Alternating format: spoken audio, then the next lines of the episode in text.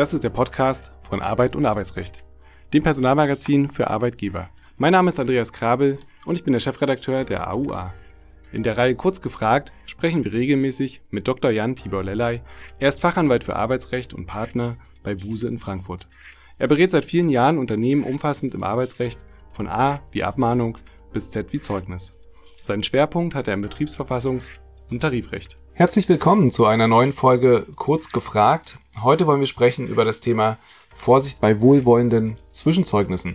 An dieser Stelle möchte ich mich einmal entschuldigen für die vorangegangenen zwei Folgen. Dort hatten wir leider erhebliche Tonprobleme. Wir haben uns aber entschieden, die Folgen trotzdem auszustrahlen, weil wir den Inhalt so wichtig finden. Ich hoffe, Sie verzeihen uns das und wir machen dieses Mal und auch die nächsten Folgen mit der gewohnten Qualität weiter. Der Kongress Arbeitsrecht 2023. Wir machen Sie fit für die Zukunft. Verpassen Sie nicht die Gelegenheit, sich umfassend weiterzubilden und sich über neueste Trends aus dem Arbeitsrecht auszutauschen. Mehr Infos in der Folgenbeschreibung. In einem Fall, den das LAG Hamm am 3. Mai 2022 entschieden hat, hat ein Arbeitgeber einem Arbeitnehmer ein extrem wohlwollendes Zwischenzeugnis ausgestellt, um, ich würde mal sagen, ein ganz bestimmtes Ziel zu erreichen. Das aber stand im krassen Widerspruch zum tatsächlichen Geschehen im Betrieb. Lieber Dr. Lelley, was ist in unserem Ausgangsfall eigentlich passiert?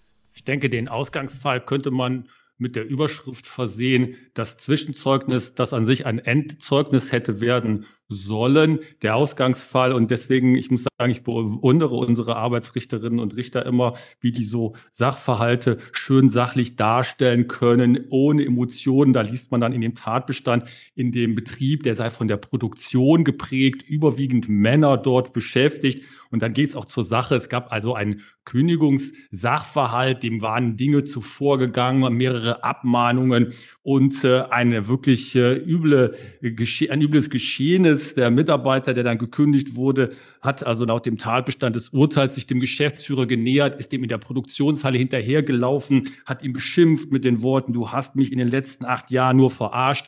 Und ähm, ja, dann ging es also weiter und man hat ein Zwischenzeugnis ausgestellt und das war sehr, sehr wohlwollend. Und dann aber, und das ist das ähm, Eigenartige in diesem Fall, einen Tag später eine außerordentliche Kündigung erklärt.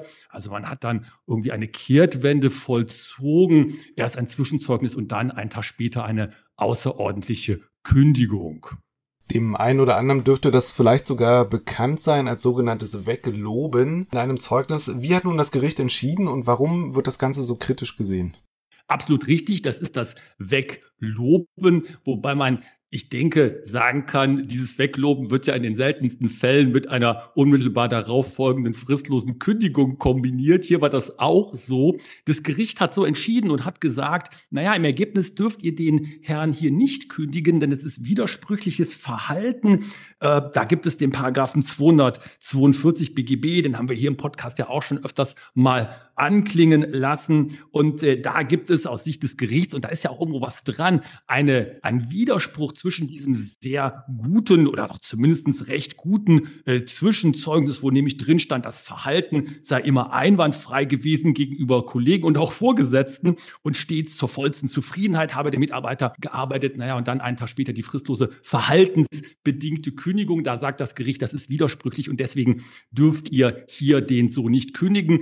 Ich denke, die Kritik kommt vor allen Dingen daher, wenn man sich einfach mal den Sachverhalt äh, durchliest. Ich hatte es ja gerade auch schon mal äh, kurz anklingen lassen. Das ist einfach, ich darf es mal so sagen, das, was da passiert ist. Und ich denke, da kommt man auf jeden Fall in die Nähe, wo auch eine fristlose Kündigung gerechtfertigt sein kann. Was da passiert ist, auch ja mit vorhergegangenen Abmahnungen. Aber das Gericht sieht es einfach im Ergebnis dann anders und macht es alles nur daran fest, dass es hier widersprüchlich das Verhalten war zwischen der Kündigung und dem doch recht guten Zwischenzeugnis. Aber aber sicherlich ist das auch etwas, wo es Kritik für geben kann. Übrigens ist die Revision ja zugelassen in dem Verfahren. Das heißt, da kann das BAG vielleicht ja sogar noch was richten. Was kann denn dem Arbeitgeber bei solchem widersprüchlichen Verhalten eigentlich noch drohen, außer dass jetzt ähm, quasi die Kündigung in die Hose geht? Die Kündigung, äh, das ist ja hier der äh, Worst Case, kann man ja fast so sagen. Die Schwierigkeit, die sich hier häufig eben stellt, und dies, das ist auch in dem Sachverhalt angesprochen worden, ist ja das, äh, die Arbeitgeberin sagte sogar selber noch, naja, das Zwischenzeugnis, das sei ja gar nicht so ernst gemeint gewesen. Das habe sich um eine, so sagen die das selber, eine schriftliche Lüge gehandelt. Also der klassische Fall des Weglobens. Ich sage was, was nicht so richtig ist, um die Leute dann irgendwo anders unterzubringen. Und das kann ja ja eben Folgen haben, bis hin zu Schadenersatzansprüchen von anderen Arbeitgebern, die jemanden dann einstellen aufgrund von solchem Zwischenzeugnis. Typischerweise wird das Zwischenzeugnis ja in Bewerbungsverfahren benutzt, vorgelegt in Bewerbungsinterviews äh, oder auch in Bewerbungsunterlagen. Und da steht es dann drin, es ist alles super, ihr habt hier einen tollen Mitarbeiter, eine tolle Mitarbeiterin, aber es ist alles ganz anders. Und da gibt es ja auch dann zivilrechtlich Schadenersatzansprüche, an die man dann denken kann. Wodurch unterscheidet sich jetzt eigentlich ein Zwischenzeugnis von einem Abschlusszeugnis? Das hatte im Fall ja auch so ein bisschen eine Bedeutung. Und ähm, im Anschluss vielleicht die Frage, hat der Arbeitnehmer hierauf jederzeit einen Anspruch? Vielleicht die den zweiten Teil der Frage vorweg. Jederzeit nicht. Es ist so, dass die Arbeitgeberin natürlich immer auf Wunsch ein Zwischenzeugnis ausstellen kann. Das ist ja eine Sache, die gewährt werden kann. Jemand kommt und sagt, hallo, ich möchte ein Zwischenzeugnis, das kann die Arbeitgeberin ja permanent machen. Typischerweise ist es aber so, dass Zwischenzeugnisse, und das, da gibt es ja auch Rechtsprechung dazu, die das anerkannt, Zwischenzeugnisse dann erstellt werden sollen oder müssen, wenn es Änderungen im Arbeitsverhältnis gibt, zum Beispiel einen Vorgesetztenwechsel und nicht der Vorgesetzte wechselt und dann muss jemand anders beurteilen. Da gibt es ein Zwischenzeugnis, um eben sicherzustellen, dass auch die Leute, die es beurteilen können, noch die Beurteilung durchführen im Rahmen des Zeugnisses. Oder wenn es andere Wechsel gibt, zum Beispiel Wechsel auf eine neue Stelle, Änderung des Aufgabenbereichs, diese ganzen Dinge, das sind die typischen Fallgruppen des Zwischenzeugnisses. Darüber hinaus aber natürlich auch jederzeit, wenn Unternehmen das möchte, auf Wunsch der Arbeitnehmer. Und was ist der Unterschied? Das ähm, Endzeugnis, das ist das Zeugnis, das das Arbeitsverhältnis endgültig final beurteilt. Und das Zwischenzeugnis, das gibt wieder den aktuellen Stand Stand ist aber regelmäßig eben darauf gerichtet, dass das Arbeitsverhältnis ja erstmal weitergeht, also nicht den Endpunkt des Arbeitsverhältnisses, das da hier dokumentiert wird. Und spätestens, wenn man sich diesen Fall anschaut, aber auch wenn man so ein bisschen mit offenen Augen durch die Gegend läuft, fragt man sich natürlich, welche Bedeutung haben Zeugnisse heutzutage überhaupt noch? Das frage ich mich äh, auch immer wieder. Wir, glaube ich, können uns nicht können nicht die Augen davor verschließen, dass die Zeugniskultur in Deutschland und äh, interessanterweise ist das ja im internationalen Vergleich fast was singulär Deutsches, also diese Art von äh, Zeugniskultur, die wir hier haben, auch ja traditionell lange schon haben, gibt es in anderen Rechtsorten im Arbeitsrecht überhaupt nicht. Aber hier nimmt es auch immer mehr ab und das ist auch letztendlich unsere eigene Schuld, so kann man es wohl nicht anders sagen. Äh, denn die Zeugnisse sind immer weniger aussagekräftig in dem Sinne, dass ja die Rechtsprechung sehr stark darauf beharrt, was ja prinzipiell auch richtig ist, aber doch sehr stark darauf beharrt, dass die Zeugnisse wohlwollend äh, sein müssen. Das ist ja noch okay, aber dann eben sich weiterentwickeln, in dem Sinn, dass ja fast nichts Kritikmäßiges mehr geäußert werden darf im Zeugnis, sodass man sich immer wieder und vermehrt ja schon seit Jahren die Frage stellt, ist es überhaupt noch eine realistische Einschätzung, was die Leute da bekommen? Und ähm, deswegen kann man sicherlich davon ausgehen, dass der Wert von Zeugnissen bei Leuten, die sich professionell, also wie so unsere Hörerinnen und Hörer ja, das tun in Personalabteilungen, der Wert von Zeugnissen sicherlich nicht zunimmt, der nimmt eher ab.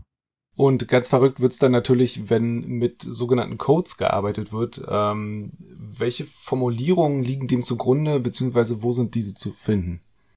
Codes, das ist das Stichwort der Geheimsprache. Das war ja von vor vielen Jahren, man kann fast sagen, eine Reaktion der Personalpraxis auf die doch teilweise schon seit langen Jahren harsche Rechtsprechung, die dann ja sagte, naja, ihr dürft da ganz wenig Negatives in den Zeugnis reinschreiben. Es wird ja auch im Gesetzestext festgemacht, das berufliche Fortkommen darf da nicht behindert werden. Und da hat sich eine Code, eine Geheimsprache entwickelt, die beim ersten Durchlesen äh, sich neutral oder teilweise sogar Wohlwollend positiv liest für die Mitarbeiterin oder den Mitarbeiter, der da beurteilt wird durch das Zeugnis. Aber diejenigen, die das kennen, die die Geheimsprache verstehen, die wissen, es ist etwas ganz anderes damit gemeint. Das ist dann typischerweise dieser Fall der Geselligkeit, nicht? Er war ein geselliger Mitarbeiter. Das soll auf Alkoholgenuss am Arbeitsplatz äh, hindeuten. Äh, oder er pflegte ein enges Verhältnis zu Kolleginnen oder Kollegen. Das soll hindeuten auf äh, unerwünschte Liebesbeziehungen am Arbeitsplatz. Er war besonders oder sie war besonders engagiert für die Belegschaftsbelange, soll darauf hindeuten, dass jemand in der Gewerkschaft ist, aktiv in der Gewerkschaft ist oder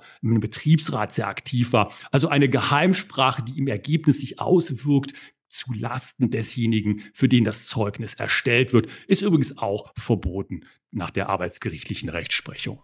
Dann stellt sich natürlich die Frage, wie formuliert man nun ein Zeugnis und in welcher Form muss es erteilt werden? Die Form ist äh, gesetzlich vorgeschrieben, nämlich in dem Sinne, dass die elektronische Form ausgeschlossen ist. Das steht in Paragraph 109 Gewerbeordnung drin. Das heißt, das Zeugnis muss nach wie vor in der Papierform erstellt werden und handschriftlich auch unterschrieben werden. Und die weiteren inhaltlichen Vorgaben sind an sich ja auch schon fast logisch, teilweise auch aus dem Gesetz zu entnehmen, dem 109 Gewerbeordnung. Es wird eben dargestellt, was war die Tätigkeit desjenigen oder derjenigen, die beurteilt beurteilt werden, dann gibt es meistens eine Beurteilung, einen Part der Beurteilung der Leistungen. Ähm, also wie ist die Tätigkeit ausgeführt worden? Wie ist die Arbeitsmotivation und, und, und. Auch diese etwas psychologischen Aspekte, die da reinkommen. Dann gibt es auch meistens noch einen Teil, der sich befasst mit dem Umgang mit Kollegen und dem allgemeinen Umgang im Betrieb, also wie man sich ins Team zum Beispiel integriert hat und dann eine Beurteilung, eine Note äh, mit der berühmten Skala, äh, der Notenskala und dann die Abschlussformel. Ähm, das ist dann noch sozusagen etwas, was auf einem ganz anderen Blatt teilweise steht. Und da wird es spannend, denn das ist das, was letztlich ja auch ähm, in den Pressemitteilungen der Gerichte oft zu lesen ist. Was hat es auf sich mit dieser berühmt-berüchtigten Abschlussformel? Die Abschlussformel ist, äh, und das ist meiner Meinung nach ja auch gesunder Menschenverstand, das, was das Zeugnis abschließt. Das endet also nicht irgendwie abrupt mit irgendeiner Beurteilung. Also zum Beispiel, er erfüllte sie unsere Leistung oder unsere Anforderungen stets zur vollsten Zufriedenheit oder sie tat das. Und es gibt einen kleinen Schlänger nochmal, der dann sagt, naja, wir, wir bedauern vielleicht das Ausscheiden, wir wünschen etwas Gutes für die Zukunft, also etwas Rundes, was das Zeugnis dann abschließt, etwas eleganter äh, die ganze Sache zu Ende bringt. Und äh, hier ist es allerdings auch so, dass ein Streit äh, drum entstanden ist, auch schon vor vielen Jahren. Der wird auch noch weiter getrieben, nämlich was da letztendlich rein, äh, rein soll in diese Abschlussformel. Da kann man zum Beispiel ja sowas ähm, schreiben wie, wir bedauern das Ausscheiden sehr, danken ihm für die gute Zusammenarbeit oder ihr und wünschen äh, ihr für die Zukunft alles Gute, das soll in der Zeugnissprache sein, dass die Firma sich äh, wirklich äh, hier um einen Mitarbeiter, äh, den, der, der weggeht, ein wenig grämt, also dass man das bedauert, dass jemand weggeht, dass man ihn verliert.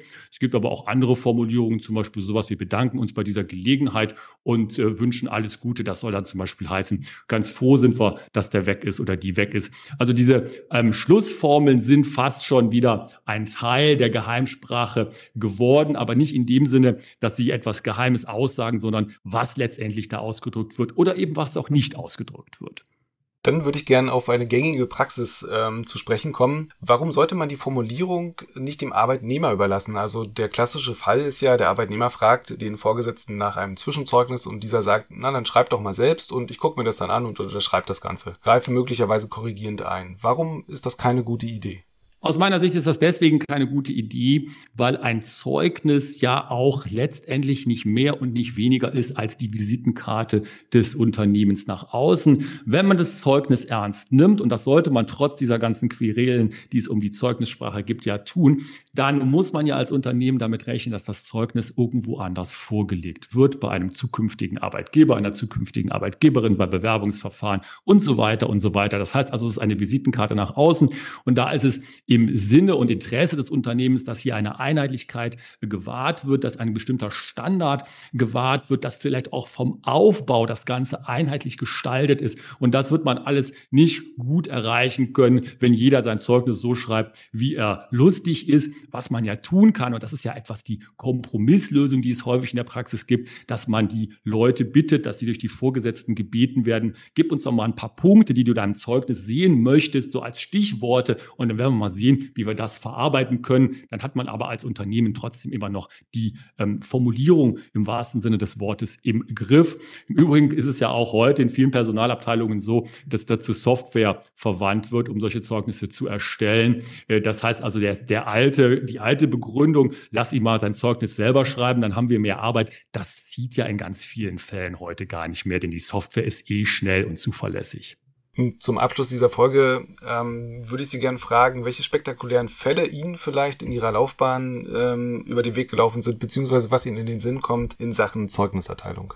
Meine Highlights äh, bei der Zeugniserteilung, also erstmal vielleicht ganz generell, was ich äh, super finde an diesen Zeugnissachen, also super jetzt im übertragenen Sinne. Ich glaube immer, das Zeugnis, das Streit um das Zeugnis, das ist so ein bisschen der Betriebsübergang im Individual, Individualarbeitsrecht. Das ist einfach unendlich, was da passiert und was da immer wieder an neuen Varianten kommt. Und meine beiden Highlights aus den letzten Jahren, Stichwort Zeugnisrechtsprechung, das ist ein Urteil vom LAG Niedersachsen, das ist gar nicht so ähm, alt, nämlich aus dem Juli diesen Jahres. Da wurde gesagt, ähm, die Verschlechterung, das darfst du nicht im Zeugnis machen. Da wurde nämlich ein Zeugnis erteilt. Ähm, und ähm, erst mit einer sogenannten Dankes-, Bedauerns- und Gutwunschformel. Da wurde da mehrmals Änderungen am Zeugnis vorgenommen auf äh, Bitten des Arbeitnehmers. Und dann war die Arbeitgeberin irgendwie so sauer, dass sie das endgültige Zeugnis dann ohne diese Dankesformel ausstellten. Und da sagt das LAG, naja, das musst du schon mal machen.